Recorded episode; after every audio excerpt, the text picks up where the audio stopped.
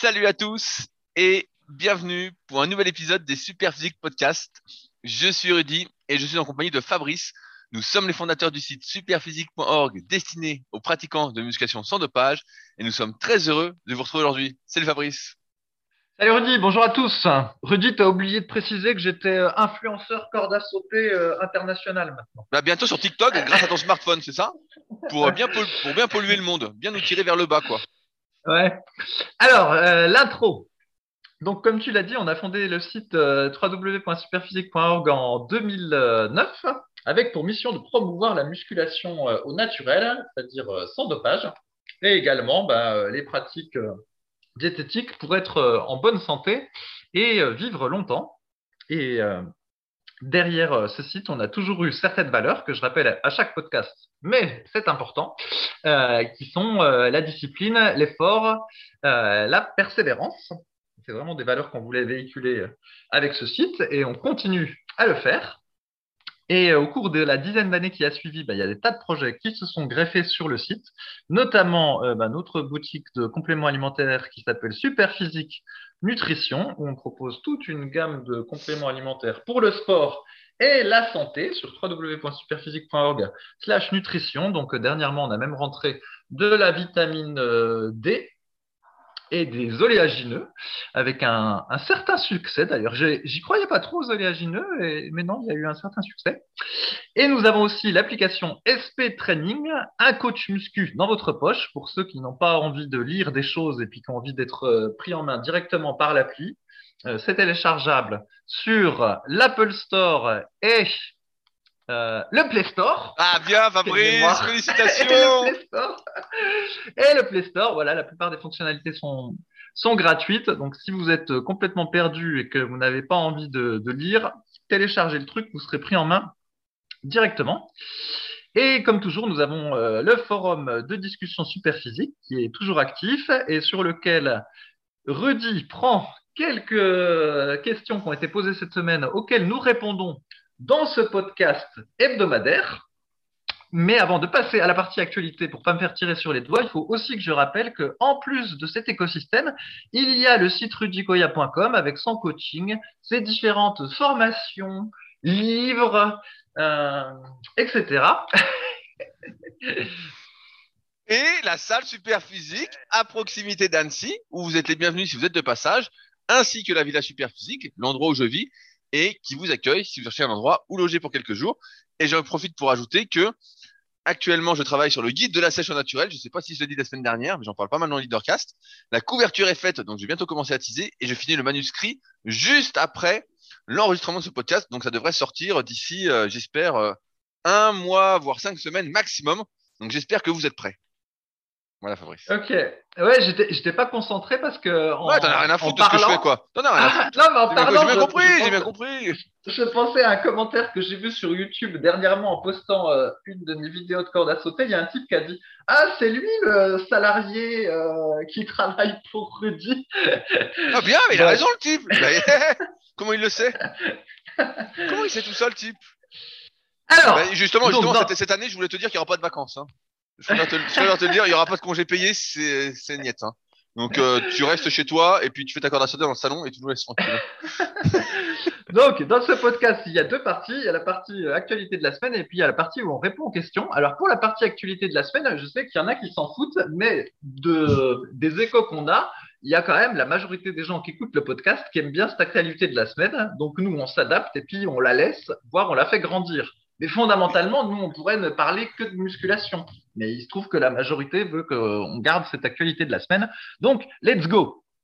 Alors, Fabrice, quelles, sont, les news de la semaine, Fabrice? Explique-nous. Ouais, eh bien, tu te souviens que on dit régulièrement que sur Internet, il y a de plus en plus de sites de merde, de blogs de merde et d'articles de merde, parce qu'en fait, euh, il y a des rédacteurs, on va dire, euh, professionnel ou euh, une espèce d'ubérisation du métier de rédacteur, pour reprendre un terme habituel, qui fait que bah, maintenant tout le monde peut s'improviser euh, rédacteur freelance, et puis sur plein de thématiques va euh, rédiger des articles uniquement dans un but de SEO, c'est-à-dire uniquement pour que Google référence l'article et puis se positionne sur certaines requêtes.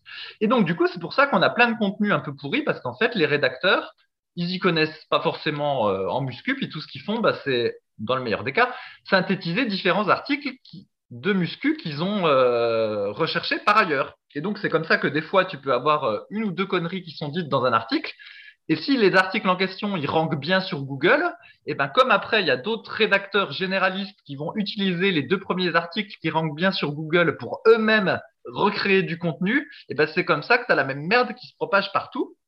Et du coup, quand tu es débutant, tu fais des recherches, tu tombes sur plusieurs sites, puis tu dis, ah ben, il y a plusieurs sites qui disent la même chose, c'est que ça doit être ça, le consensus et la vérité. Alors qu'en réalité, non, c'est juste que la merde s'était propagée à cause de tous ces rédacteurs euh, qui, en réalité, font pas de muscu et n'y connaissent rien. Et donc, euh, j'ai vu que ça allait même encore plus loin, parce que maintenant, de plus en plus, il y a du contenu qui est euh, généré par des intelligences artificielles. Alors après, vraiment, il faut quand même le retravailler un petit peu derrière. Mais en gros, c'est ça la, la, tendance dans le, le la, la, génération de contenu peu, peu, qualitatif sur le web dans le futur. Bah, c'est des, des IA qui vont euh, rédiger le truc ou une partie du truc. Mais, mais que, que, vont devenir les rédacteurs web, Fabrice? Alors, ils vont perdre leur travail? Bah, non, mais si, parce que je pense qu'il faudra quand même qu'ils relisent hein, ce qui est écrit puis qu'ils arrangent un peu. Mais c'est pour dire que petit à petit, en fait, le, le contenu vaudra vraiment moins que rien, quoi. Puis on pourra plus du tout s'y fier parce que voilà, ça, sera ah, pire que. C'est important ce que tu dis parce que c'est vrai que nous, on vient d'une d'une époque, d'une génération où quand on se prononçait sur un sujet sur le web, c'est parce qu'on était passionné du truc et parce qu'on était passionné, donc on s'entraînait à fond, on rencontrait des problèmes et on était, quand on trouvait des solutions, on était content de les partager, on avait envie de partager nos solutions. Et donc il y avait un, ça, sent, ça sentait la vie en tout cas. Du moins si vous avez des articles sur Superphysique ou, ou sur nos sites respectifs, ça sent la vie quoi. Et maintenant c'est vrai, et moi j'en ai déjà vu des, rédacteurs web hein, dans des trucs de coworking et tout. Quand je leur demandais qu'est-ce qu'ils faisaient, ils me disaient je suis rédacteur web et ils écrivaient sur tous les sujets, tout et n'importe quoi. Et comme tu l'as expliqué, ben, en fait il y a tout ce qui existe. Il y a la première page d'un moteur de recherche, ils copient-collent un peu tout, ils font leur tambouille et en fait ils donnent un article qui n'a euh, ni queue ni tête, euh, où tu comprends absolument rien. Mais euh, comme il est bien optimisé entre guillemets sur des gros sites, bah il est bien placé et donc progressivement les, passionnés disparaissent quoi. Eh, exactement, bah, c'est un, peu pour ça qu'au fil du temps, on a perdu l'envie d'écrire des articles pour Superphysique parce qu'en final, ils sont pas très bien classés sur Google et bon, du coup, ils sont pas tellement lus. Et donc, on a, arrêté d'écrire parce que ça servait à rien, puis on s'est plutôt euh, concentré sur les, livres et les choses comme ça. Donc ça, c'était pour la première actu. La deuxième actu, donc, c'est que, est-ce que tu te souviens de Didier Raoul Rudy Ouais, c'est pas que je m'en souviens. Euh, oui, je vois, je vois, je vois, je vois qui c'est. Bon, en gros, alors pour ceux qui se souviennent du Covid, parce qu'on n'en parle plus maintenant, oh, c'est vrai, il s'est disparu. il est là plus. on en parle moins. Voilà, en 2020, quand le Covid est apparu, donc euh, on a eu euh, une espèce de star, euh, éventuellement entre guillemets, pour ceux qui veulent le mettre entre guillemets, qui s'appelle Didier Raoul, et puis qui a pas mal fait l'actualité. Voilà, il a été présenté comme un expert mondial, etc.. Et puis après, sur l'année d'après, finalement, il s'est avéré que le consensus était que voilà, ce qu'il disait était plutôt de la connerie. Et puis en plus, il a commencé à tenir des propos euh, où il, remettait en cause l'intérêt de vacciner tout le monde. Enfin bref, il, était plus sur la ligne, on va dire, consensuelle. Et du coup, il a été complètement marginalisé et il est passé de grande star en 2020 à euh, pestiférer en 2021. Néanmoins, eh ben, j'ai lu ces derniers euh, ces livres et en fait, donc son, dernier livre, il est sur le Covid, mais en fait, ceux d'avant, ils n'étaient pas du tout sur le Covid, ils étaient sur la santé d'une manière générale. Et il y, a, eu un passage qui a relevé mon intérêt, c'était euh, un chapitre sur le microbiote. Tu te souviens de ce qu'est le microbiote, Qu'est-ce que le microbiote J'allais dire, mais qu'est-ce que le microbiote, Fabrice? Le microbiote, euh, c'est ce qu'on appelait la flore intestinale avant en tout cas le microbiote intestinal, c'est ce qu'on appelait la flore intestinale avant. En gros, c'est toutes les, bactéries que tu as euh, dans ton estomac, Rudy. Et donc, j'ai relevé cette phrase qui nous dit La destruction de notre microbiote nous expose à des maladies infectieuses et euh, peut-être cancéreuses ou cancérigènes, ça j'arrive même pas à me relire. Et donc il dit la restauration du microbiote par l'ingestion de microbiote de production industrielle, c'est-à-dire les probiotiques, en fait, peut contribuer euh, à retrouver notre, euh, un bon microbiote et donc euh, diminuer le risque de maladies infectieuses et éventuellement de cancer. Et du coup, en fait, ça m'a fait repenser à un autre podcast qu'on avait fait. On avait déjà parlé du microbiote et on avait dit que quand les gens mangeaient beaucoup de nourriture industrielle, toujours un peu le même type d'aliments, et ben leur euh, microbiote intestinal devenait de plus en plus euh, pauvre, on va dire. Il n'était pas bien diversifié. Et puis ben voilà, on, avait vu que c'était pas très bon à la santé. Et ben voilà, dans, dans cet article-là, il disait même que ça pouvait euh, provoquer des maladies carrément. Bien, bien, sûr, non mais bien sûr. Ça, pour moi, c'est pas, pas nouveau dans le sens où on sait que euh, il y, a le livre, je crois que c'est l'intestin ou le deuxième cerveau, où beaucoup de choses en fait se passent dans l'intestin et influencent entre guillemets même tes pensées, euh, tout est. Euh... Et ça souvent, j'en parlais récemment avec je sais plus qui, qui était un peu surpris de l'impact de la nourriture sur en fait le psychisme, sur les performances physiques. Euh, qui me disait mais je comprends pas et tout et je disais non mais ça influence absolument tout ce qu'on mange influence énormément qui on est et comment on est et euh, et pour moi, c'était assez euh, basique de, de, savoir ça, a priori, c'est pas très basique. Euh, chaque merde qu'on bouffe va vous influencer négativement, hein, euh, d'un point de vue hormonal, d'un point de vue microbiote, d'un point de vue de vos pensées. Euh. On, est le reflet de ce qu'on mange. Hein. ça, va, ça vous tire vers le bas quand vous mangez toujours de la merde. Mais bon, donc toujours est-il qu'il parlait des, probiotiques. Et alors, bon, je ne sais pas si c'était le même, il va pas assez loin dans son article pour savoir si c'est le même genre de probiotiques que ceux qu'on vend sur le site Superphysique. Mais je me suis dit, ben voilà, peut-être qu'avec les probiotiques Superphysique, on sauve son microbiote et on prévient certaines maladies. Alors, sur, les probiotiques, il faut, il faut savoir, je fais un petit. Euh, comment une petite précision, c'est qu'en fait, euh, il y en a tellement qui existent de probiotiques différents qu'on peut pas tous les mettre euh, dans les compléments pour probiotiques et que donc on part du postulat que voilà euh, avec les labos avec lesquels on travaille que ça va être ces souches là entre guillemets donc on en a il y en a plein de différentes hein, mais c'est ces souches là qui sont qui ont montré le plus d'efficacité pour une plus grande partie de la population.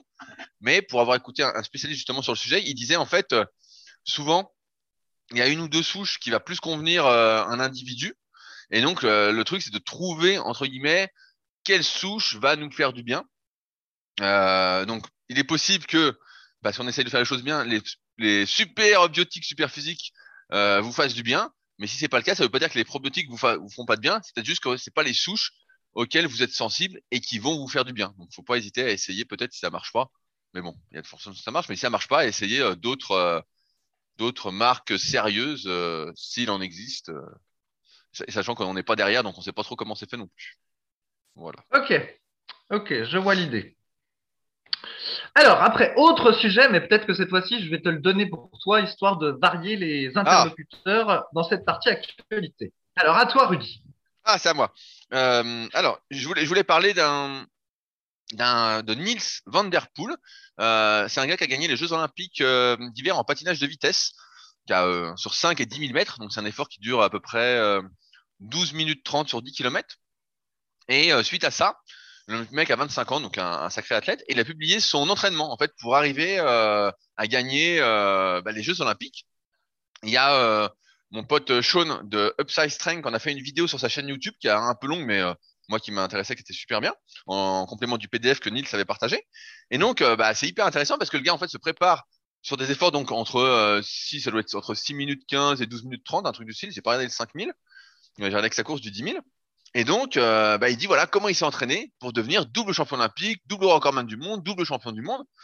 Et, euh, et en fait, on se rend pas compte extérieurement, et même moi j'étais impressionné, c'est du volume d'entraînement qu'a le type. Et donc, il explique que pendant un moment, euh, son entraînement, donc un, très très loin de la compétition, donc pour ceux qui sont un peu habitués à faire d'autres sports, il y a ce qu'on appelle le foncier, la PPG, nous ce qu'on pourrait appeler de faire beaucoup de séries longues si on veut faire de la force plus tard et bah qui faisait un foncier euh, assez incroyable. Donc il ne le faisait pas en patinage de vitesse parce qu'il estime qu'il avait bien la technique et que c'était peut-être un peu trop traumatisant pour ses articulations. Donc il faisait ça sur vélo.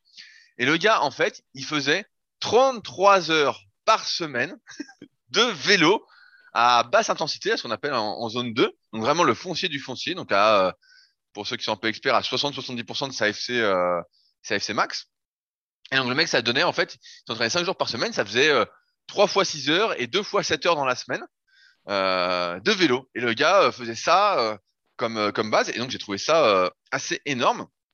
C'est parfois, on se dit, bah ouais, mais les types s'entraînent, mais a pour moi qui suis habitué à d'autres sports, j'avais vu le, cyclisme sur piste notamment, où là je vois le kayak et des fois je me dis bon, bah, ils s'entraînent quand même deux fois par jour, c'est quand même pas mal. Mais je dis bon, les séances durent 1h15, 1h30, tu vois, un truc du style. Et je me dis, c'est, c'est bien, mais euh, c'est tenable. Quand je suis en stage de kayak, euh, je comprends bien le truc, ça se fait, quoi. Euh, même sur le, moyen, sur le moyen terme, je vois que ça, ça pourrait se tenir. Mais par contre, là, faire 33 heures de cardio à basse intensité par semaine, le mec a fait ça pendant des semaines, et en plus, tout seul, hein, il montre, il y a des vidéos, des trucs, euh, où le mec, on- j'ai été voir un peu sur son compte Instagram, tout ça, et le mec est tout seul quand il fait ça, quoi. Et bah, ça montre même un- ça montre un mental de malade, quoi. Ça montre vraiment que le mec voulait gagner.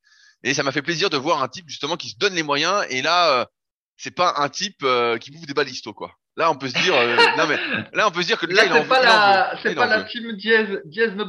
Eh ben, Ah ouais. 33 heures, ça veut dire qu'il fait plus de, de vélo que ne travaillent certains fonctionnaires euh, à Paris. Parce tu parles, du, 32 tu parles heures. du, du salarié super physique? Là, je parle des agents de la fonction euh, territoriale à. Non, des Non, mais- agents de la mairie de Paris, là, ils travaillent 32 heures par semaine. Donc, s'il fait 33 heures de vélo par semaine, Ouais, eh ben, mais- il en fait plus non, que eux de travail. Et c'est énorme. Et donc, il y a, d'autres trucs hyper intéressants qui parleront peut-être moins euh, à ceux qui nous écoutent. C'est que le gars, après, quand il allait faire ses séances, après avoir fait tout ce foncier un peu plus tard dans la saison, sur euh, piste, c'est-à-dire sur patinoire, je sais pas comment on dit, et ben le gars faisait que des séances à sa vitesse de course. Et donc, il arrêtait sa séance. Donc, le mec est champion, hein. Mais dès qu'il voyait qu'il était plus dans son rythme, bah, il s'arrêtait. Il essayait de s'arrêter avant. Et il n'hésitait pas s'il était fatigué, vu tout le volume qu'il faisait, euh, à sauter une séance. Il vraiment été rincé via des indicateurs comme la variabilité de la fréquence cardiaque. Vous pouvez dire, bah voilà, là, je suis fatigué, ça sert à rien, euh, faire la séance. Et sinon, il s'entraînait qu'à vitesse de course parce que pour lui, quand tu t'entraînes pas à vitesse de course, donc après, on parle du mec qui est tout en haut, hein. il est vraiment sur les détails, les détails, les détails, ça ne nous concerne pas trop. Mais si tu n'entraînes pas à vitesse de course, et ben en fait, ta technique n'est pas la même, et donc ça va pas se répercuter sur ta vitesse de course. Et on voit encore une fois cette histoire de transfert qu'on a en muscu. C'est pas parce que tu progresses sur ton 20 RM, sur des séries longues, que tu progresses sur ton 1 RM. Et euh, pas parce que tu progresses sur ton 10 RM, tu progresses sur ton 20 ou sur ton 1 RM.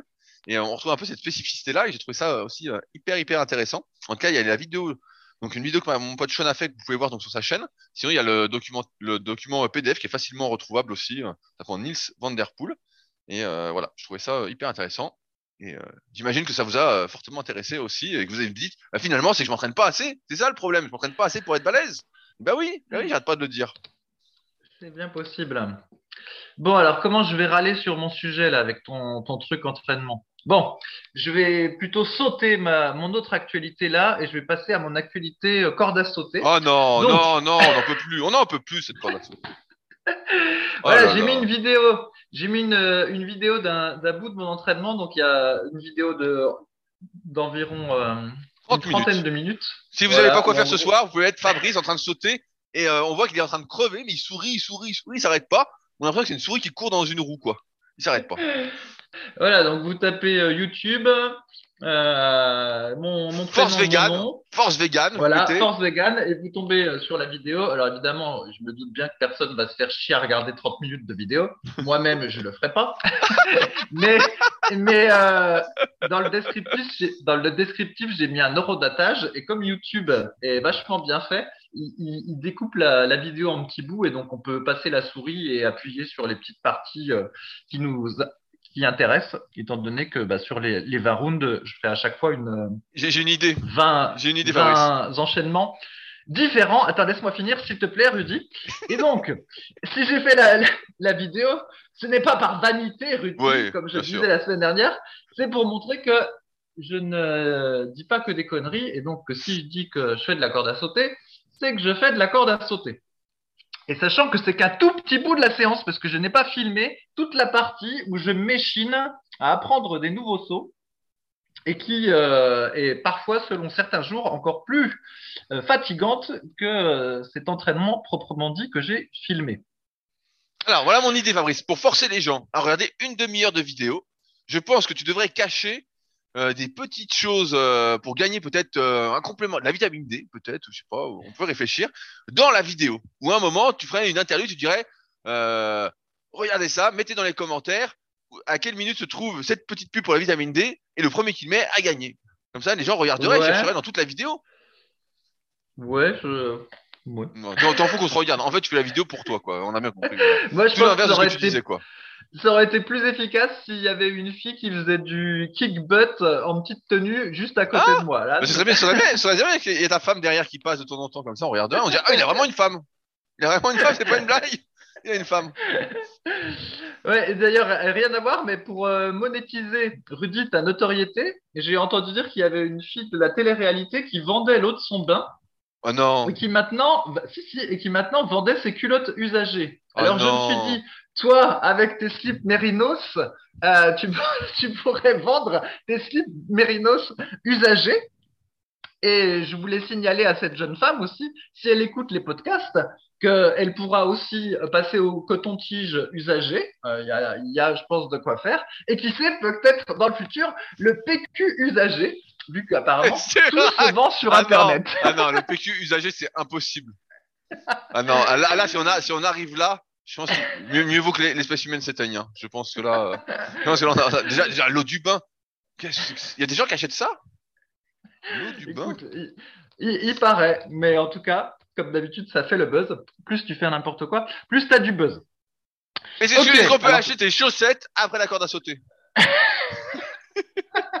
C'est vrai qu'il y a- un potentiel. Il y a un potentiel pour les chaussettes, j'avoue. Alors, ah bah justement, tu me donnes le, le sujet d'actualité d'après. Pour ceux qui se souviennent, donc il y a quelques mois, j'avais fait des, des semelles chez le podologue parce que j'avais une jambe qui était plus petite que l'autre. Est-ce que tu te souviens de combien de millimètres, Rudy?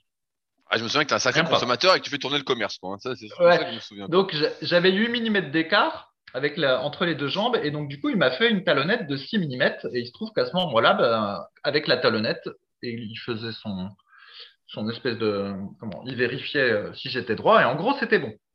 Bref, et à force de faire de la corde à sauter, euh, de courir et euh, tout le tout team, en fait j'ai à moitié défoncé les semelles, donc j'allais pour en refaire. Et euh, ce qui s'est passé, c'est qu'il a dit que le, mon corps s'était adapté, d'ailleurs à une vitesse euh, jamais vue, et que du coup, maintenant, les 6 mm, ça n'allait plus. Maintenant, il fallait 4 mm. Et Ah, bah, t'as une jambe qui a poussé, quoi. Bah, alors, c'est ça qui est très étrange, c'est qu'on se dit, bah, c'est bizarre parce que l'écart entre les deux jambes n'a pas varié, donc pourquoi faut changer de semelle? Et il me dit, bah, parce que euh, déjà, les, enfin, les muscles posturaux, en fait, se sont, euh, je sais pas quoi, se sont euh, adaptés ou renforcés dans une certaine position, et maintenant, c'est 4 mm qu'il vous faut euh, pour être droit. Et peut-être que dans le et futur- j'imagine- que cette modification était gratuite.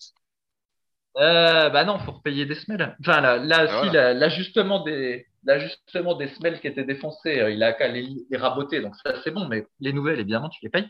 Bref, et donc, euh, tout ça pour dire que tout le, travail euh, que je fais en musculation et en étirement et en mobilisation articulaire, ça a dû avoir un certain effet, vu que apparemment c'est- c'était une adaptation très rapide. D'ailleurs, assez drôle, le type, donc il me, il me trifouille ma, ma cheville, mon genou. Ah, j'ai eu peur. et- Heureusement, que t'as précisé. Je me dis, trifouille quoi, là Ouais, ouais, il trifouille ma cheville, mon genou, tout ça, puis il me dit euh, Ah ben, dis donc, vous avez une sacrée mobilité de cheville. Dans ma tête, je me disais Mais attends, tu me prends pour une merde ou quoi Évidemment que j'ai une bonne mobilité de cheville. Il me prend pour une merde, le type. Ça veut dire que t'as pas l'apparence d'un- sportif. Il doit te voir Ouais, oh, ça. encore un sédentaire euh, besoin, quoi. Ouais, c'est ça. Puis en plus, je sais pas ce qu'il fait. Il, m'appuie sur les mollets, il m'appuie sur les genoux, tout ça. Il, il, tri- il tripote un peu partout. Puis je lui dis, mais euh, ça sert à quoi ce que vous faites en fait? Et il me dit, ah bah parce qu'en fait, ce qui se passe, c'est que la plupart des gens, ils ne savent pas, mais ils ont mal. Et je lui dis, bah comment ça? Et ben en fait, comme ils sont pas habitués à faire certains mouvements ou pas habitués à certaines pressions euh, sur le corps. Et Bien ben, sûr. du coup, moi, en forçant leur mouvement, genre effectivement, il poussait mon genou euh, vers la poitrine, euh, voilà, il étirait ma cheville, il la déplaçait, puis il appuyait euh, à différents endroits autour de mon genou. Et ben, il y en a en fait qui ont mal bien à sûr, ce moment-là. Et du coup, ils savaient pas qu'ils avaient mal, mais euh, finalement, ils ont mal, et du coup, ça permettait de détecter un problème. Bref, Bien, sûr, de dire que. Ouais. Je, peux, je peux te le dire parce que moi, quand je fais des analyses morpho-anatomiques et euh, qu'il y a des coachings premium au Super Six Gym, donc je teste, je fais l'analyse morpho, je teste la mobilité des gens, tout ça. Et euh, des fois, je vois une limitation d'amplitude. Par exemple, la personne n'arrive pas à mettre son bras euh, derrière soi, vraiment, c'est bloqué. Il suffit que je plotte un peu la personne, je touche le pec ou euh, voilà ou le petit pec, et j'appuie un petit peu et la personne hurle quoi. Elle dit oh putain, alors qu'elle savait pas qu'elle avait mal en fait. Et donc euh, la plupart Ah. des gens effectivement ont plein de tensions un peu partout, mais elles le savent pas parce que comme elles sont déconnectées de leur corps et qu'elles n'en prennent pas trop soin, et ben en fait elles se rendent pas compte que en fait euh, ouais elles ont mal partout, il y a des points partout, des tensions partout, de la faiblesse partout. Et euh, donc c'est ça m'étonne pas ce que dit ton podologue. Moi c'est ce que je remarque aussi euh, quand les gens viennent Ah, se ok, faire analyser. mais ouais, C'est vrai, mais j'avais, j'avais déjà constaté qu'avec le, l'espèce de rouleau à picot, là, quand on fait des Ah oui, automassages, voilà. moi je me le passe dans le dos, euh, ça me distrait, quoi. Mais c'est vrai que la plupart des gens disent Oh, c'est horrible, c'est horrible. Et, euh, mais voilà, je, je pensais pas qu'au niveau du genou. euh, Ah ouais, de, de- de- pas le- le partout, hein, partout, Fabrice. hein. Vraiment, tu as des tensions. euh, et c'est très, très rare. Des fois, il y en a qui arrivent en, coaching premium et je vois, ils ont zéro tension. quoi. J'appuie, je fais les trucs, je mobilise et tout. Je dis, putain, bah, tout est nickel. Mais c'est très, très rare. La plupart, euh, il y a des tensions partout. Et donc, bah, faut lutter contre ces tensions. Et la plupart du temps, bah, c'est en se renforçant, en faisant les bons exercices, en se mobilisant bien, en prenant de nouvelles habitudes, on va dire. Ouais, je vois. Bon, bah, en tout cas, tu vois, il était pas, il était pas au courant que j'étais influenceur euh, corde à sauter, sinon il aurait su que tout ce qu'il me Mais faisait, il, il- il- tu l'as pas dit, c'est moi force vegan. il aurait vu que tout ce qu'il faisait était parfaitement inutile. Ah N'empêche que Rudy, euh, décidément, la, la mobilité de mes chevilles est proverbiale parce que j'ai même eu un commentaire sur YouTube sur une vieille vidéo que j'avais postée de mobilisation articulaire, mais qui du coup, grâce à mes talents d'influenceur euh, corde à sauter, est revenu au goût du jour. Et il y a quelqu'un qui a dit, mais je suis impressionné par ta mobilité de cheville. Eh ben oui, mais tout le monde a toujours été impressionné par ma mobilité de cheville. Mais je vais vous expliquer un truc. Donc là, la vide, il y a, eh ouais, regarde. J'avais posté cette vidéo de mobilisation articulaire au moment de la sortie de mon livre euh, Musculation avec Alter en 2018. OK? Ouais, ça date, 4, Sachant 4 que- ans. euh, Ouais, 4-5 ans. Euh, sachant que la, la vidéo, je crois que je l'avais même mis avant, en fait, la, la sortie du livre. Bref, donc il s'est écoulé 4-5 ans. Je m'entraîne quasiment tous les jours et donc avant chaque entraînement, que ce soit de la corde à sauter, que ce soit de la natation, que ce soit de la course à pied, et pour la natation, je vous assure que j'ai déjà fait la routine de mobilisation articulaire à la piscine, j'en ai rien à foutre si euh, je passe pour un couillon. Et donc, moralité, déjà, ça fait déjà plusieurs années quasiment tous les jours, je fais ce qu'il y a dans la vidéo, mais sachant que je le faisais déjà avant de poster la vidéo. Donc, en réalité, ça fait peut-être une décennie que je fais cette euh, truc de mobilisation articulaire et euh, plus, en plus, euh, une certaine mobilité que j'avais à l'époque où je faisais du karaté. Donc, forcément, tout ça fait que, bah, à la fin, on finit par être mobile. Il n'y a pas de, il n'y a pas de miracle. Bien sûr, bien sûr. C'est que, de toute façon, on est, comme je dis souvent, le reflet de nos habitudes. Et s'il y a des choses qu'on ne fait pas, ben, on les a pas. S'il y a des choses qu'on fait tous les jours ou presque, ben, on finit par les avoir. Hein. C'est pas plus compliqué que ça. Mais euh... et donc Fabrice en est la preuve euh, par l'exemple. Ah oui, ça, on peut me critiquer, mais je suis mobile. Un Playmobil. Et là, alors, Un, Play- un Playmobil. euh, ouais. alors, est-ce que tu veux parler d'autre chose encore? Oui, alors ce matin, je donnais un cours euh, pour les futurs BPG, c'est les futurs coachs sportifs, donc à Balaison, à l'Orange Bleu euh, de Douven, donc petite pub euh, qui nous accueille à chaque fois euh, avec cette promotion euh, pour les cours pratiques. Et euh, je suis tombé, ça m'a fait euh, sourire. Alors je sais pas si ça fait sourire ou pas, mais bon, je sais pas comment vous allez le prendre. Et donc je vois que euh, il y a une petite affiche pour euh, dimanche matin euh, deux cours, je sais plus, de, deux cours de fitness. Euh, donc je sais plus, c'est 10 euros, je sais plus quoi, du cardio fight, voilà. Et bon, moi je dis ah bah tiens c'est bien, ils organisent des trucs et tout. Et en, en fait je me suis dit bah pour motiver les gens, tu sais ce qu'ils ont rajouté? En fait c'est deux heures de cours, donc une heure cardio fight et une heure je sais plus quoi, suivi d'un apéro. suivi d'un apéro. d'accord. Ah je me suis dit ah ah bah c'est euh, moi je quand même, moi je suis très extérieur à tout ça et je me suis dit ah putain un apéro. Je me dis putain mais c'est c'est malin ce truc là, c'est c'est original quoi. Et donc, euh, suivi, suivi d'un apéro. Donc voilà, Ouais, bah après, je tu- voulais partager. Je me suis dit, bon, bah, ça, c'est fait exprès pour que les gens viennent. Après, ils mangent, et puis comme ils sont bien gros, eh ben, ils reviennent, et puis c'est la, c'est la boucle, quoi. C'est la boucle. Ouais, bah, après, après, tout dépend quel est l'apéro. Si c'est un apéro Oh. comme chez moi, euh, où tu mets de la, de la Des carottes. avec du jus de citron et puis euh, Ouais, quelques euh, oléagineux. oui, des carottes euh, coupées en petits bouts et puis euh, de, de l'houmous. Bien sûr. Ouais, je, je- je pense que c'est exactement ça. Je pense que il y aura, aura pas de, de soda, il y aura pas de, de, de petits biscuits euh, tout pourris. euh, bien sûr. Ah, J'imagine. Ouais. Mais, moi, mais moi, ça m'a fait sourire. Ça m'a fait sourire.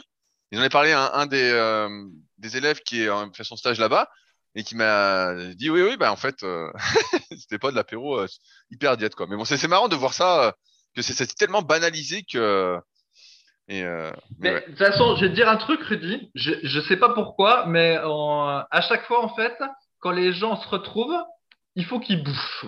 On a l'impression qu'ils ne savent pas se retrouver autrement qu'en bouffant. Et attends, j'ai une anecdote. j'ai une- J'ai une anecdote. Attends, laisse-moi finir. Ah, à putain, l'époque où je faisais de la, de la moto, en fait, il y avait moyen d'être dans un espèce de club de moto, en gros, pour faire des sorties moto euh, le week-end ensemble. Euh, souvent, c'était des gens qui n'en faisaient pas la semaine.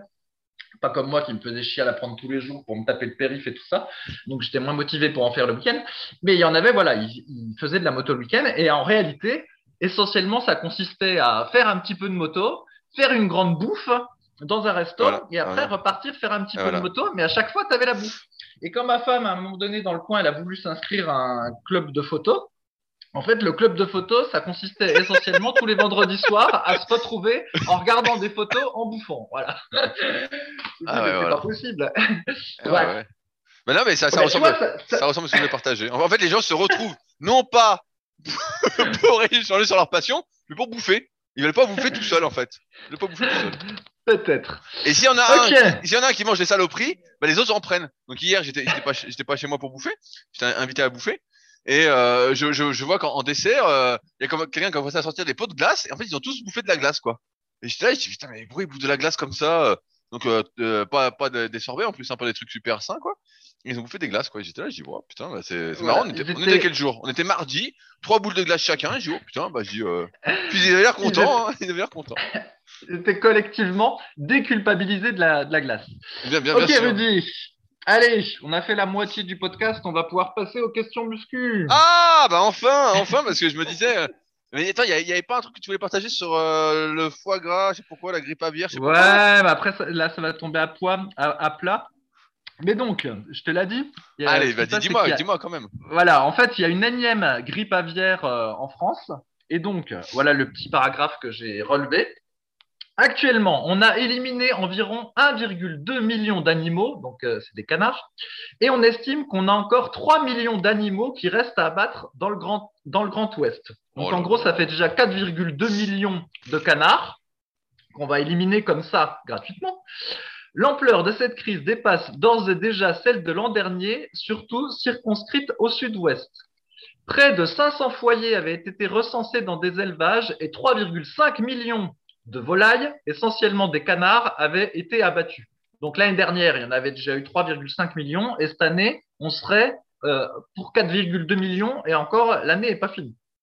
Tout ça pour manger, entre autres, du foie gras. Moi, je dis, c'est absolument formidable. Et quand tu fais une recherche sur Internet où tu remontes les années précédentes, en fait, tu t'aperçois que euh, régulièrement, il y a des millions de bestioles qu'on tue comme ça pour ces histoires de grippe aviaire. Donc euh, voilà. Mais en fait, ça- du coup, ça devient juste un chiffre dans un article parce que tu, tu sais même pas te représenter combien ça fait 4,2 millions de canards ou de volailles. Tu vois T'imagines combien Ouais, t'en ouais, mets dans ta maison Tu t'imagines et hop, hop, tu les tues pour éviter la, la, la, la grippe, que la grippe aviaire se propage trop. Moi, je dis, c'est formidable et vive la force végane. D'ailleurs, il y avait un- une arrière-pensée quand même quand j'ai fait cette vidéo YouTube, c'est que maintenant ça fait, euh, enfin, depuis que je publie toutes les vidéos YouTube sur la corde à sauter, c'est ça va faire trois années que je suis vegan et euh, bon, chacun aura pu constater. Bah, t'avais a l'air un peu palo euh, quand même, hein. On voit que tu prenais ouais, pas beaucoup ouais. de soleil, hein. Moi, je me disais, le type prend pas beaucoup de priori- soleil, il est blanc comme tout, quoi. A priori, la, la forme ne me manque pas trop, donc euh, j'en déduis que c'est pas juste destiné euh, aux bobos euh, anorexiques de la rive gauche de Paris, le véganisme. J'allais dire, j'allais dire.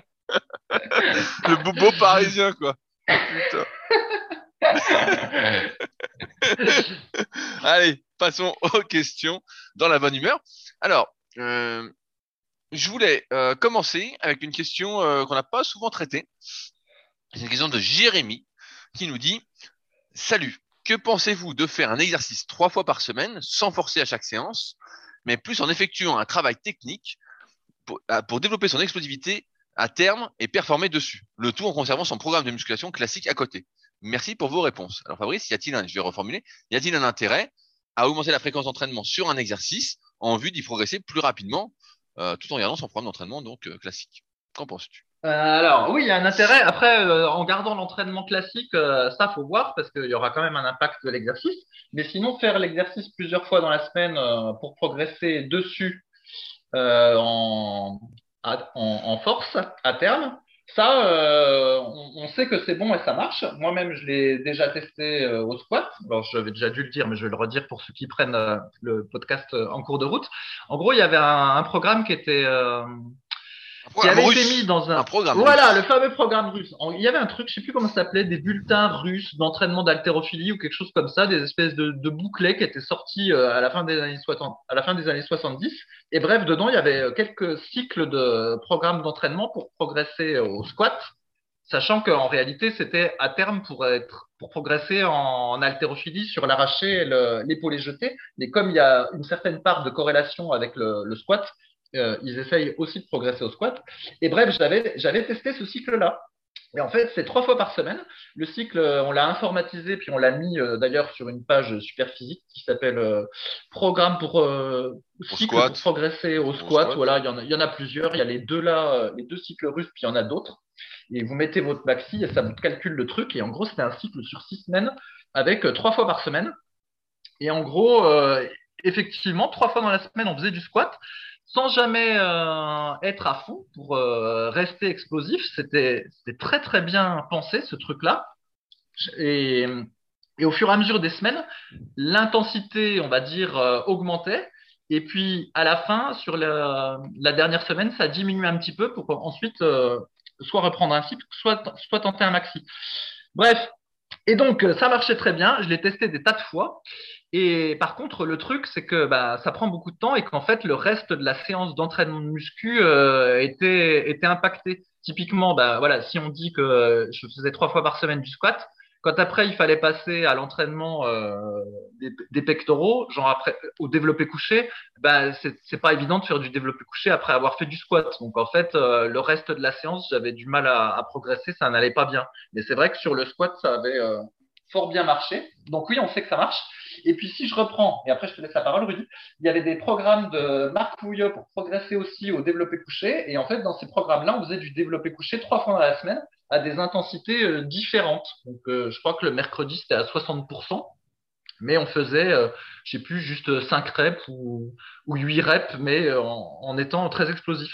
Donc oui, sur le, le fond, ça marche l'idée de faire trois fois par semaine un mouvement euh, en variant l'intensité pour progresser plus vite sur ce, sur ce mouvement. Par contre, on ne peut pas conserver son entraînement classique à côté, il faut l'adapter et puis accepter qu'il y a une progression moins rapide sur le reste. Et c'est à toi, Rudy. Oui, non, mais tu as, bien, as bien résumé les choses. Effectivement, on a vu progressivement euh, l'intérêt de multiplier le nombre de fois où on fait un exercice par semaine pour progresser dessus. Pendant longtemps, on a pensé que euh, si on forçait suffisamment son exercice et une fois qu'on avait passé le stade débutant, il n'y avait plus de progrès technique, plus de progrès nerveux à faire, qu'au bout d'un moment, bah, on recrutait ce qu'on devait recruter en termes de nombre de fibres musculaires, en termes de force pour chaque fibre, et qu'en fait, bah, après, l'un des seuls moyens de progresser, c'était surtout de prendre du muscle de progresser. Euh, c'était le facteur de la force par excellence. Et puis en fait, on s'est rendu compte, notamment avec euh, les pratiquants de force athlétique il y a quelques années, en fait, les gains nerveux, on va simplifier ça comme ça, et en fait, n'étaient pas euh, finis. On pouvait toujours, à force de faire un exercice, on pouvait toujours, toujours, toujours apprendre. C'était jamais automatisé parce que c'est pas un réflexe, c'est pas un truc. Faire du développé couché, par exemple, c'est pas, c'est pas inné, hein, c'est pas euh, naturel pour, euh, pour, le dire comme ça.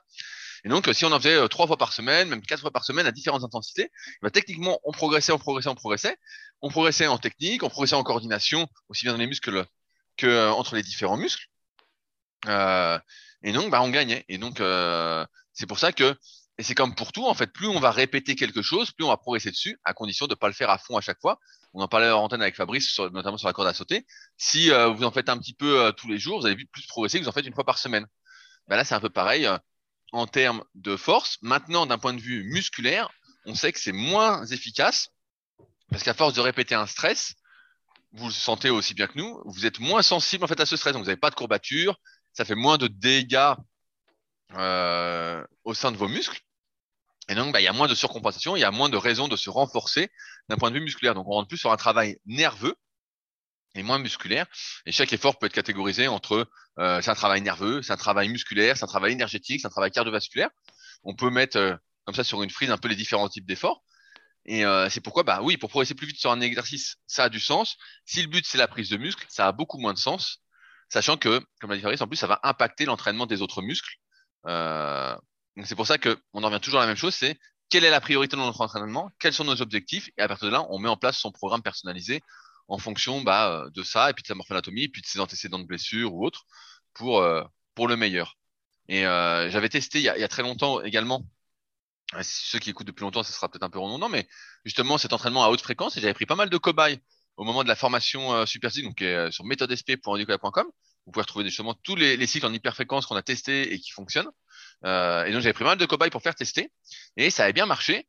Euh, donc on faisait du coucher, j'en faisais je crois quatre fois par semaine. Euh, les tractions, j'en faisais trois quatre fois par semaine aussi. Euh, une planche pareil. Et donc j'avais montré squat avant aussi, donc j'avais tout montré. Et euh, ça avait bien marché avec tous ceux qui j'avais fait tester. Sauf que le problème c'est qu'effectivement musculairement bah, c'était beaucoup moins bien. On voyait que euh, comme fallait prendre pas mal de récup entre les entre les séries, on fallait les répéter. Donc l'entraînement durait déjà deux heures, deux heures et demie, trois heures et ben on n'avait plus le temps de faire vraiment de la muscu au sens classique du terme, comme on peut le recommander euh, avec l'application SP Training, avec les programmes qu'on propose dedans, les programmes classiques que vous pouvez retrouver également sur le site. Euh, et donc, bah, on voyait qu'en fait, on perdait du muscle. Là où on s'entraînait pas, bah, on perdait du muscle, euh, sachant que je rappelle que plus on est euh, longiligne entre guillemets, plus on est une sauterelle, plus on a des longs bras, des longues jambes, plus il faut faire d'exercices entre guillemets pour euh, pour compenser ces longueurs osseuses, ces, ces leviers désavantageux, faire de l'isolation. Et donc, on voyait qu'on perdait musculairement. Par contre, on était rincé après la séance, nerveusement. Une heure ou deux après, on avait une décompensation et on était, euh, on était rincé. Euh. Et donc voilà, voilà où je voulais en venir. Euh. Ça, ça, peut avoir du sens, mais c'est plus un objectif de performance. sinon, d'un point de vue musculaire, c'est moins efficace, même si ça ne veut pas dire qu'on ne prendra pas de muscle en faisant ça. C'est juste que c'est moins optimal et donc on en prendra moins quand on fait un entraînement plus classique pour la prise de muscle. Voilà, et d'ailleurs, si tu te souviens, j'avais moins de cuisses à cette période-là où je bombardais les cycles russes qu'à l'époque euh, où je faisais un truc beaucoup plus classique en squat en série de 10 deux fois par semaine. Ah, mais bien sûr, bien sûr, c'est sûr parce qu'en fait, on n'a pas. Comme on fait c'est aussi le, corollaire, c'est que si on en fait plusieurs fois par semaine un exercice, on va pas faire des séries très longues parce qu'on veut éviter, comme je disais, tous les dégâts musculaires, tous les, tout le, le turnover proté, protéique, on va dire que ce soit au niveau des tendons, des articulations, voilà, on veut vraiment euh, minimiser tout ça. Donc, on n'a pas du tout intérêt à faire des séries de plus de 5 ou 6 répétitions pour vraiment rester sur un travail technique, un travail nerveux. Parce dès qu'on va monter les répétitions, bah, y a, en plus, il y a une déplétion énergétique qui va se faire. Donc, euh, il va falloir resynthétiser du glycogène, comme tu l'as dit là avec tes séries de 10. Donc, c'est ça qui fait que tu gonfles aussi. Euh, musculairement, tu auras des courbatures. Alors que là, si tu fais que des séries très courtes, même régulièrement, au bout d'un moment, tu n'as plus du tout de courbatures et ton mouvement s'améliore. Alors que si tu as des courbatures, bah, tu vois bien, vous voyez bien que ça handicape un petit peu, mais euh, musculairement, c'est mieux euh, pour prendre. Donc, euh, ouais, ouais, c'est, c'est, pas, c'est pas un, sport de béné quand même quand on y réfléchit. Et alors, ce cycle russe, je, je m'en souviens relativement bien vu que je l'ai fait tellement de fois. Et en gros, l'idée, c'est qu'il y a, on va alterner à chaque fois une séance où l'intensité va augmenter croissance, croissante avec un, six séries de deux répétitions à 80% de son maxi initial. Donc, si vous faites 100 kg euh, au, squat, par exemple, et eh ben, une fois sur deux, vous allez faire six séries de deux reps à 80 kg. Et en fait, au début, ça paraît ridicule. On se dit, mais à, quoi ça sert de faire six séries de deux reps à 80 kg C'est tout facile. Et en fait, finalement, quand c'est fait euh, plusieurs fois dans la semaine, c'est pas si facile que ça parce que la séance plus intense, elle impacte, elle impacte un petit peu. Et donc, du coup, quand deux jours après, on fait le 6 séries de 2 reps à 80%, et ben finalement, c'est plus difficile que si on le faisait en étant frais. Donc, ça, c'est le premier truc. C'est qu'en fait, euh, c'est un peu plus dur qu'on pense. Puis, en même temps, surtout, il faut pas que ce soit trop dur parce qu'après, euh, comme l'a dit Rudy, ça va impacter. Puis, du coup, on perd tout le bénéfice du truc. Et alors après, on se dit, bon, bah, puisque je fais que 6 séries de 2 à 80%, je prends des temps de repos courts. Et comme ça, bah, je gagne du temps. Eh ben non Surtout pas parce que ça va tout niquer le truc. Justement, il faut prendre des temps de repos longs parce qu'il faut qu'à chaque fois, ces deux répétitions à 80%, on les fasse de manière explosive, euh, entre guillemets, le, plus vite possible. C'est là tout l'intérêt de la séance. En fait, c'est une séance euh, volontairement explosive pour euh, voilà, faire du, gain nerveux. Et euh, donc sur les six semaines, eh ben, on va répéter X fois ces six séries de, répétitions à 80%. Et puis à chaque fois dans la semaine, euh, il y aura la fameuse séance qui, elle, permet d'augmenter les charges petit à petit et de progresser, je sais plus, de 5% peut-être à l'issue des six semaines sur, son maxi. Et en fait, ça marchait tellement bien ce cycle-là que j'avais voulu le faire au développé couché. Parce que là, j'avais un peu de vanité sur le développé couché et, j'en avais marre d'avoir un développé couché qui était moins bon que celui du forum. Mais pour le coup, ça n'avait pas du tout marché. Parce qu'en fait, quand je faisais le développé couché, euh, comme mon amplitude euh, est trop importante par rapport, euh, enfin voilà, pour les histoires qu'on a déjà dit de cage thoracique trop étroite et d'avant-bras long, et ben en fait, quand je fais le développé couché, nécessairement, il me faut plusieurs jours de repos parce que sinon, la partie qui est près de l'épaule, elle ne récupère pas. Et en fait, quand je faisais ces six répétitions de deux reps à 80%, ça, ça me, défonçait ma, récupération et en fait, c'était strictement impossible pour moi au, développé couché. Alors qu'au squat, ça, ça marchait ah très bien. C'est surtout qu'on a remarqué qu'au développé couché, c'était beaucoup plus musculaire euh, qu'un squat ou euh, qu'un soulevé de terre, avec qu'il y a beaucoup moins de muscles en jeu et que ça passait beaucoup, beaucoup par la progression aussi sur la balance pour progresser au développé couché. Et euh, il y avait moins d'optimisation nerveuse euh, que sur des exercices plus, plus euh, polyarticulaires où il y avait plus de muscles en jeu. Donc euh, c'est sûr que ça, ça marche beaucoup moins bien. Et c'est pour ça que d'ailleurs que les cycles au, développé couché qu'on peut qu'on a mis sur le, le, site contiennent beaucoup plus de répétitions en proportion. C'est ça. Et puis sinon, tu n'as pas précisé, mais quand tu fais euh, de l'hyperfréquence, si on appelle ça hyperfréquence sur plein d'exercices, et ben après, il faut faire gaffe à ces articulations, parce que voilà, si on ne gère pas bien l'intensité, on finit par avoir mal euh, partout. Ah non, mais de toute façon, de toute façon on, on, le dit, on le dit régulièrement, mais avec les années, on, on peut le, le, certifier encore plus, c'est qu'on n'est pas fait pour faire des mouvements de muscu lourds de manière répétée euh, plusieurs fois par semaine pendant des années. Et donc forcément, ces périodes d'hyperfréquence, si vous souhaitez la longévité, elles doivent pas se maintenir durant une longue période et encore moins pendant des années. Sinon, c'est sûr que c'est l'usure euh, prématurée. Hein. Il n'y a pas trop de débat là-dessus. Euh, ce serait euh, la catastrophe. Quoi, hein. Là, quoi qu'en disent certains sur les réseaux, vous verrez malheureusement où ça mène. On n'est pas fait pour soulever lourd sur des angles improbables plusieurs fois par semaine. Ouais. Enfin, ah, c'est des bons souvenirs ce cycle russe. Je me souviens. Tu devrais le refaire. Tu, devrais le, tu devrais le refaire, ah, Je me souviens d'une séance. Alors c'était plutôt vers la fin du cycle. Je sais plus si j'avais fait 3 x 3 à 140 ou 4 x 4 à 140. Je me souviens plus. Alors ce qui paraîtra modeste pour euh, ceux qui font de la force athlétique, mais pour moi c'était c'était pas mal. Et comme c'était dehors et que j'avais commencé le cycle euh, au début de l'hiver, ben, cette séance-là, je l'avais fait avec une température euh, négative. Quel warrior quel... Ah, ça change de la a sauté dans le salon euh, avec le chauffage, la musique, euh, le, le, quand on a sauté dans Bourgeoisie, quoi. Ouais, ouais, euh, il faisait, je crois, moins 5 degrés ou quelque chose comme ça. Et en ah. fait, la barre, la barre était tellement froide que j'avais dû mettre mes, mes gants de moto pour pouvoir la, la prendre parce que sinon, ça me, ça me faisait trop, trop froid aux doigts. Et bref, et du coup, bah, j'avais fait cette séance et j'ai l'impression que, le, que mon corps me, me craquait partout. En fait, j'arrivais pas à être chaud. Oh non, t'es beaucoup, es beaucoup plus solide que ça. c'était horrible. Et à l'époque, donc j'avais euh, mon feu, mon chien, mon bulldog. Et lui, il était tout content entre les, entre les séries de jouer avec moi. Donc, quand j'allais dans le jardin pour, euh, pour marcher puis me, puis me réchauffer, en fait, pour essayer de, de gagner de la température en, faisant, en bougeant, et ben lui, il croyait que je voulais jouer avec lui. Alors, il, il me sautait sur la jambe. C'est assez drôle. Et à la fin, une fois que le temps de repos était écoulé, donc, euh, je sais plus, je crois que ça devait prendre 3 minutes, 3 ou 4 minutes, il eh ben, fallait que je retourne faire le squat, mais lui, il voulait pas lâcher ma jambe. Alors, c'était toujours épique. Bref. Ah, un chien qui réchauffe, quoi. C'est ça qu'il fallait. Les bons souvenirs du cycle russe dans la, dans la neige. ah, mais moi, je me souviens quand je m'entraînais dans mon garage chez mes parents, pareil, des fois, il faisait 7-8 euh, degrés. Et ça, ça, me rappelle même que dans le premier Super Physique Gym, donc au début, avant que j'achète un, local, on, louait euh, des, des, locaux. Et euh, donc, bah, forcément, il s'était pas chauffé. À la base, c'était un truc euh, d'un artisan menuisier ou je sais pas quoi. le mec avait juste une souffleuse, mais bon, il l'avait enlevé vu que c'était à lui. Et la première année, bah, je dis, ouais, ça va aller, euh, ça va aller le chauffage, il n'y a pas besoin d'en mettre, quoi. Et en fait, on s'entraînait, il faisait 8 degrés, quoi. On faisait 8 degrés, donc il y avait plein de gars qui étaient pas contents. Ils disaient, ouais, c'est abusé, il fait 8 degrés, tout ça. Et donc, nous, on s'entraînait avec deux suites, quoi. Je me souviens que Yann de la team était là, on mettait deux suites, et en fait, t'arrivais, bah, t'avais un peu froid, mais dès que tu bougeais et tout, bah, ça allait, en fait, hein, il y avait pas de souci. Mais c'est sûr que les barres étaient froides, quoi. Il faisait 8 degrés dans la salle. Ouais, en fait, là où c'est un peu chiant avec la muscu, c'est que si jamais tu prends des temps de repos euh, longs entre les séries, tu te refroidis un peu. Et donc, pour pas te refroidir, faut que tu, faut que tu marches euh, comme un lion en cage. C'est, le problème de la muscu. Parce qu'effectivement, si tu fais, bah tiens, de la corde à sauter, pub pour mes vidéos de corde à sauter. Au bout d'un moment, tu chauffes, donc t'en as rien à foutre de la température. Mais avec la muscu, tu fais ta série. Si après, faut que tu poirotes euh, avec une température qui est trop faible, voilà, t'as un risque de te blesser, de perdre ton échauffement et tout ça. Donc, c'est un peu plus galère pour la muscu. Mais sinon, oui, comme toi, il suffit de mettre plein d'épaisseur. Mais à un moment donné, ça, il y a les limites quand même, quoi.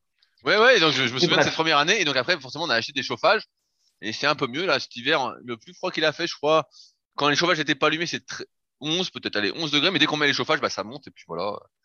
Mais bon, euh, Eh ouais, c'est l'embourgeoisement. c'est ce que j'allais dire, on s'est embourgeoisé aussi, euh, donc, euh, donc c'est pas bon.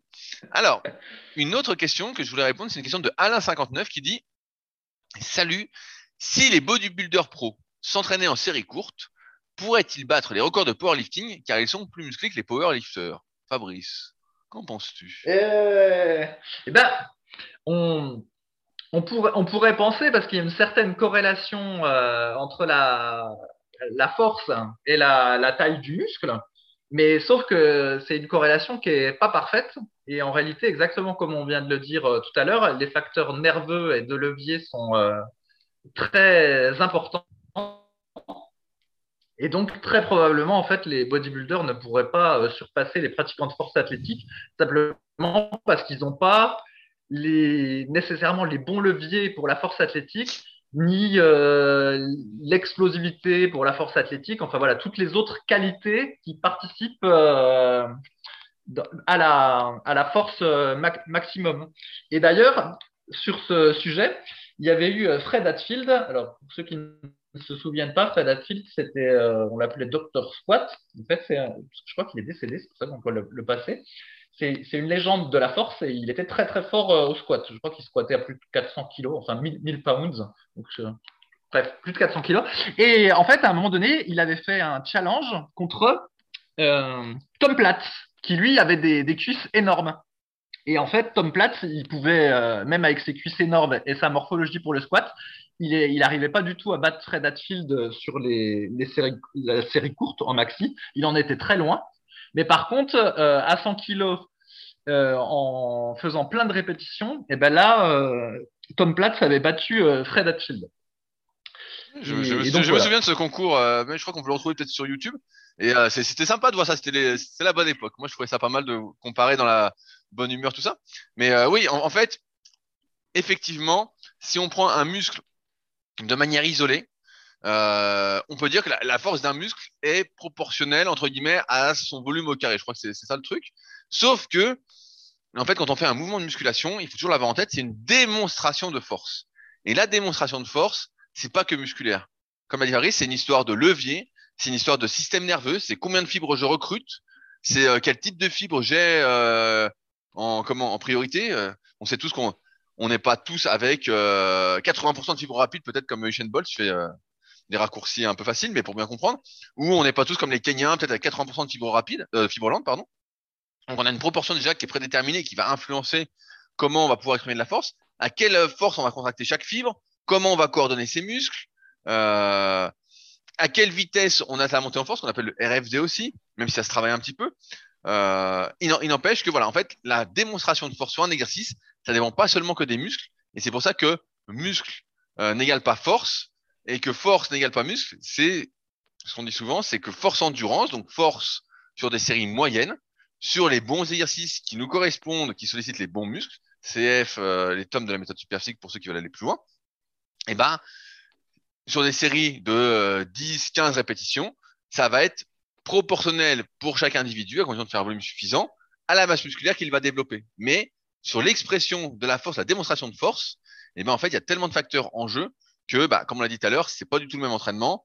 Et c'est pour ça que parfois on voyait, euh, on doit encore le voir au soulevé de terre, des gars qui avaient des bras immenses, faire des performances exceptionnelles, euh, ou des gars qui ont des fémurs hyper courts euh, et qui descendent hyper droit en squat, qui font des perfs de malade, et qui sont peut-être, qui sont pas si musclés en comparaison de ceux qui pourraient avoir des leviers désavantageux, qui donnent donc produire plus de force pour la même performance, ou du moins plus de force même pour faire moins de performance. Et donc, euh, c'est pour ça que c'est pas si relié que ça. Et euh, souvent, les, bodybuilders, en plus, euh, il faut pas oublier, aussi le facteur solidité. C'est est-ce qu'on est assez solide pour pouvoir encaisser des charges super lourdes? On voit que les bodybuilders ont tendance, du moins dans les DVD que, que j'ai, qui datent maintenant de presque 20 ans, on voit que les gars cherchaient, à part Ronnie Coleman, on a déjà parlé, qui cherchait vraiment la force, ou Kevin Levron de temps en temps, et ben les gars faisaient tout pour minimiser justement l'impact euh, de leur force, l'impact négatif de leur force sur l'entraînement, en prenant des temps de récupération hyper courts, en faisant beaucoup de volume d'entraînement, en passant par un entraînement complètement différent, pour éviter justement de finir en miettes, parce que les gars pouvaient pas tenir, quoi, ils n'étaient pas assez solides. Euh, et souvent, bah, si c'est le cas, on se dirige vers ce quoi on est fait en priorité, vers là où on est doué. Et les gars, ceux qui sont du moins intelligents, ont bien compris que ça n'avait pas de sens pour eux d'aller mettre le plus lourd possible, parce qu'ils n'allaient pas résister déjà qu'ils sont chargés comme des mulets. Alors si en plus ils prennent des risques sur l'entraînement comme ça, même s'ils en prennent déjà, euh, et ben ça n'avait pas de sens. Et en plus ils n'auraient pas été les plus forts. Donc euh, voilà, pourquoi ils le font pas et pourquoi c'est pas les plus forts, même s'ils entraînaient en série courte. Ouais, et il y a un, autre facteur qu'on n'a pas mentionné, c'est la symétrie. En fait, pour être euh, fort sur une barre, il faut aussi être le plus symétrique possible. Et typiquement, bah, pour faire un bon développé couché, il faut avoir les, entre guillemets, les deux pecs, les deux épaules, les deux, les deux triceps qui soient relativement symétriques pour pouvoir développer la force maximum possible. En fait, si vous avez un déficit de force d'un côté, comme moi, qui ai toujours eu le, pec droit un peu crevé et, un, peu, atrophié, on va dire, et ben forcément pour euh, pour démontrer de la force, et ben ça ça va pas bien parce qu'en fait le, le droit suit pas le gauche et donc du coup la pour caricaturer, la force que je vais démontrer, finalement, ça va être la force du pec le plus faible, entre guillemets. Et c'est facilement vérifiable pour moi, c'est que quand je faisais euh, beaucoup de développés euh, couchés avec halter, eh ben, je voyais bien qu'avec le gauche, euh, si je m'amusais, je pourrais faire presque 20% d'entraînement en plus. Et donc, du coup, si j'avais le droit, le droit qui était aussi bon que le gauche, on aurait pu dire qu'avec la barre, ça se trouve, eh ben, je faisais peut-être 10 à 20% de plus sur la barre. Mais comme je n'étais pas symétrique, eh ben, ça me pénalisait. Et donc, euh, ce que j'avais lu, c'est que les pratiquants de force athlétique, souvent, ils avaient une bonne symétrie, en fait, pour euh, pouvoir. Ah ouais, de toute façon, on, on, dit que, que, les meilleurs sont des bons compensateurs. C'est-à-dire qu'ils arrivent à compenser sans se blesser, quoi. Leur petit déséquilibre. Et bah, ceux qui sont moins bons comme nous, ils n'arrivent pas à compenser leur déséquilibre. Et donc, s'ils forcent comme des cons, ils se niquent, quoi. Ouais. Et alors, pour, pour, finir, en fait, pour euh, l'importance des facteurs nerveux, mais probablement j'avais déjà déjà dû donner cet exemple-là encore dans un autre podcast. Moi, j'ai toujours été impressionné par un, haltérophile euh, cubain, euh, dont il y a une photo qui est célèbre que vous trouverez facilement sur Internet, qui s'appelle Hidalberto Aranda. Donc, c'est un, c'est un haltérophile cubain, je crois, des années 80. Et en gros, il fait autour de 70 kilos, je crois, et en fait, il fait euh, un doublé au squat complet, sans ceinture, sans euh, bande de genoux. Donc, on appelle un, c'est un no no no no no squat, sans ceinture, un no, no, sans no. bande de genoux, sans combi, sans combinaison. Euh, il fait un doublé à 290 kilos, si ma mémoire est bonne, alors que lui euh, fait aux alentours de 70. Et euh, bon, quand on le voit euh, en photo, euh, voilà, il look un petit peu musclé, on va dire comme un comme un, coureur jamaïcain sur 100 mètres, voire même moins musclé qu'un coureur jamaïcain sur 100 mètres. Et en fait, voilà, le type, il fait un doublé à 290. Et là, tu te dis, ah oui, ok, les facteurs nerveux, ça compte quand même. Bien, bien, sûr, la force, c'est avant tout nerveux. Du moins, la démonstration de force, c'est avant tout nerveux. Donc il faut bien l'avoir en tête euh, quand on parle de force et qu'on veut prendre de la force. C'est pour ça, comme on disait précédemment, c'est pas le même entraînement quand on veut entraîner entre guillemets son système nerveux que quand on veut entraîner ses muscles, qu'on veut entraîner sa condition physique ou autre. Euh, c'est pas la même chose et euh, c'est pas euh, les mêmes implications. C'est pour ça qu'il faut bien déterminer quelles sont ses priorités et ses objectifs. Oui, et alors je vais, je vais tenter une hypothèse aussi, Rudy. Ah. Euh, à mon avis, quelqu'un qui fait, euh, qui répète plein de fois un mouvement personnel, mettons quelqu'un qui voudrait se spécialiser sur le développé couché et puis qui ferait du développé couché trois fois par semaine, donc qui finirait entre guillemets complètement optimisé pour le développé couché, et eh ben je pense qu'il y aurait moins de transfert sur son développé militaire par rapport à quelqu'un en fait qui aurait acquis sa force au développé couché en en faisant euh, qu'une ou deux fois par semaine. Tu vois ce que je veux dire? Parce que celui qui, qui fait qu'une fois, qu'une ou deux fois oui, par oui, semaine, oui, mais bien sûr, il a développé plus de, il a développé plus de muscles. En voilà, il a développé euh, plus de muscles et ça, ça, il est moins optimisé nerveusement pour le développé couché. Et donc du coup, s'il s'essaye au développé militaire, euh, voilà, il fera peut-être euh, un tiers de moins en perf qu'au développé couché. Alors que celui qui fait du développé couché trois fois par semaine, puis qui est optimisé complètement pour le coucher, ça se trouve quand il passe au développé militaire, et ben là il sent plus le, il, va perdre plus qu'un tiers, probablement parce qu'il perd le bénéfice de son optimisation nerveuse Ouais, ouais, je- développé je- militaire. Je vois ce que tu veux dire, c'est bien possible. Euh, Je vois comment ça Mm. pourrait se faire. C'est sûr, moins tu utilises un circuit nerveux, euh, moins tu es bon dessus, moins tu arrives à t'exprimer. Et donc, euh, surtout que comme c'est pas le même entraînement, tu développes pas les mêmes choses, même si tu peux arriver au même truc. Alors après, tout ce qu'on dit s'entend pour le même individu, parce que j'entends déjà certains dire oui, mais je connais un tel, euh, il est moins fort et puis il a plus de pec, ou lui il est plus fort, il a plus de pec. Encore une fois, on est euh, assez unique si on fait son analyse morpho-anatomique. C'est l'analyse des longueurs osseuses et musculaires. Et on peut pas analyser son système nerveux, mais on voit bien si on est plus ou moins mou comme Fabrice ou explosif comme moi. Et donc, Eh, euh, attends, euh, depuis que je suis influenceur corde à sauter, je suis en train de devenir explosif. Alors attends. ouais, ouais, j'attends de voir le coup de pied sauté retourner, que euh, Père Jean-Claude se retourne un peu. Mais, euh, mais ouais, ouais, donc tout, tout est bien spécifique à l'individu en lui-même. C'est pour ça que les comparaisons entre individus sont un peu compliquées. Bref. Sur ce, Fabrice, nous arrivons à la fin de ce podcast. On espère, comme d'habitude, que vous avez passé un agréable moment en notre compagnie. Si vous souhaitez réagir, n'hésitez pas à le faire directement sur SoundCloud dans la partie commentaires. Euh, ou vous pouvez le faire directement en nous envoyant euh, des messages sur les forums. D'ailleurs, si vous avez des questions qui n'ont rien à voir avec ce podcast, vous pouvez utiliser les forums Superphysique sur www.superphysique.org puis forum. Tout ce dont on a parlé se trouve en lien dans la description, donc n'hésitez pas, notamment à aller voir les vidéos de Fabrice euh, ou à aller voir ce qu'on peut proposer en plus pour aller plus loin, que ce soit nos livres, nos formations ou du coaching. Et puis, bah, sur ce, nous, on se retrouve la semaine prochaine dans la bonne humeur pour un nouvel épisode. Salut à tous! Salut